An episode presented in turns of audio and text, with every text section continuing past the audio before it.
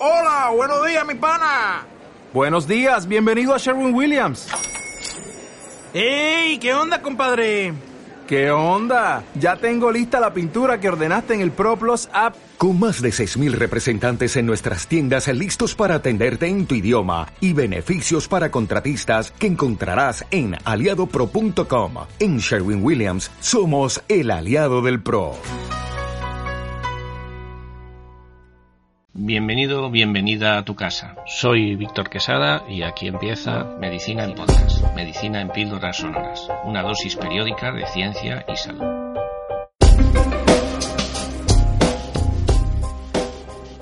Mañana los alumnos de Medicina de Santiago de Compostela inician las acciones de protesta, encierro y huelga por las carencias que dicen sufrir. En nuestro anterior episodio les dimos voz y nos explicaron los motivos. Hoy queremos dar voz y conocer la situación desde el punto de vista de los docentes. Hola, soy Eduardo Ribo, soy cirujano torácico del Hospital Clínico Universitario de Santiago y colaborador docente con la Facultad de Medicina de la Universidad de Santiago de Compostela. Hola, gracias por concedernos la entrevista. ¿Crees que la huelga era necesaria de verdad y que va a solucionar algunos de los problemas que los estudiantes ven? Eh, no sé si la huelga era necesaria, creo que sí que es necesario solucionar esos problemas que casi todo el mundo cree que existen.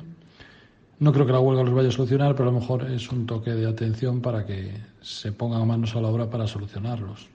¿Estás de acuerdo desde el punto de vista docente de que los problemas de la facultad son los que los alumnos proponen? Creo que los problemas planteados por los alumnos son problemas bastante reales y reconocidos por todas las partes en, el conflicto. ¿Se ve seguimiento por parte de los estudiantes a la huelga o solo son un grupo minoritario? Eh, como decía antes, mi impresión es que hay un acuerdo bastante unánime entre, los, ah, entre todos los alumnos en, la, en el diagnóstico de los problemas que, tienen. En cuanto al seguimiento de la huelga, es precoz eh, decir nada porque la huelga empieza, está convocada oficialmente a partir de mañana. A tu criterio, ¿cuáles son las cosas más importantes que tendrían que cambiar para que la carrera, el grado, se adaptara a las necesidades del futuro laboral de un estudiante de medicina? Bueno, en cuanto a las cosas que hay que cambiar, en eh, yo creo que hay dos problemas fundamentales. Hay una cierta desorganización y hay una evidente masificación de la facultad. ¿no?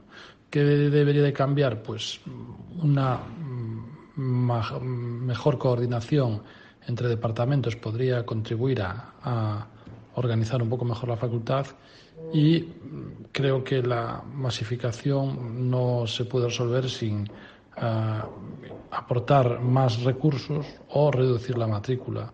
Pero mientras no se haga alguna de esas dos cosas, eh, es difícil que podamos solucionar eh, esa parte del problema. ¿Consideras que las dificultades con las que os encontráis vienen derivadas del plan de estudios actual? Bueno, yo no creo que los problemas actuales tengan tanto que ver con el plan de estudios como eh, con la forma en la que este plan de estudios se implantó. La situación era bollante antes de Bolonia.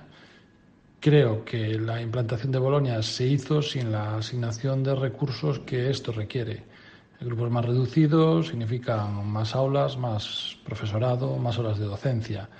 Eh, y que al contrario de, lo que se requería, pues lo que se hizo fue eh, incluso eh, bueno, permitir que se fuesen reduciendo progresivamente el número de profesores y aumentar la matrícula, con lo cual, bueno, Bolonia en principio a priori era una, una, suponía una mejora de la docencia, pero al final creo que por la mala implementación pues se volvió en contra de todo el mundo. ¿Como docente harías alguna reivindicación? Pues como docente diría que todos debemos de, ser autocríticos.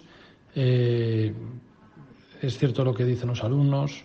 Eh, también es cierto que yo he llegado a dar clases y no había ningún alumno y después de intentar contactar con el delegado para reprogramar esa clase, pues no había manera porque estaban pues totalmente centrados en, los exámenes, ¿no?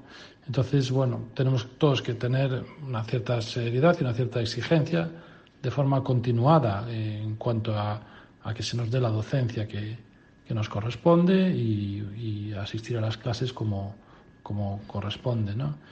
Em, bueno, y yo soy colaborador docente, o sea, estrictamente no soy profesor de la facultad. Em, y bueno, sí que me gustaría reivindicar el trabajo de, muchos compañeros que hacemos tareas de eh, profesores asociados de ciencias de la salud o incluso tareas de, docencia en seminarios o en clases teóricas expositivas de una forma bueno no, no remunerada. Eh, creo que esto pues eh, bueno lo hacemos porque tenemos otro tipo de recompensas, eh, pero sí me gustaría mm, destacarlo porque si tenemos en cuenta todas esas tareas que hace personal no contratado por la Universidad de Santiago, pues todavía es más manifiesta la desproporción entre los recursos docentes y las necesidades que la Facultad de Medicina tiene realmente. Estamos llegando al final de la entrevista. ¿Te gustaría añadir o aclarar algún otro tema?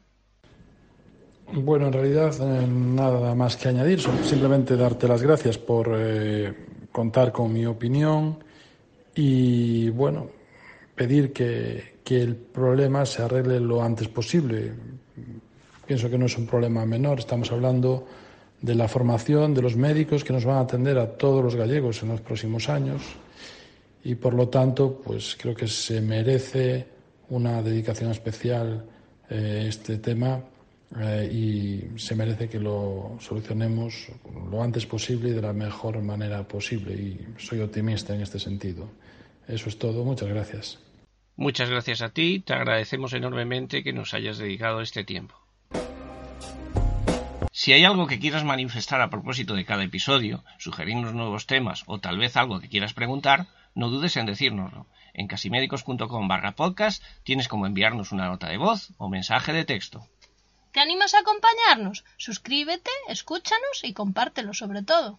Gracias por escuchar Medicina en Podcast. Accede a todos los episodios en casimédicos.com barra podcast.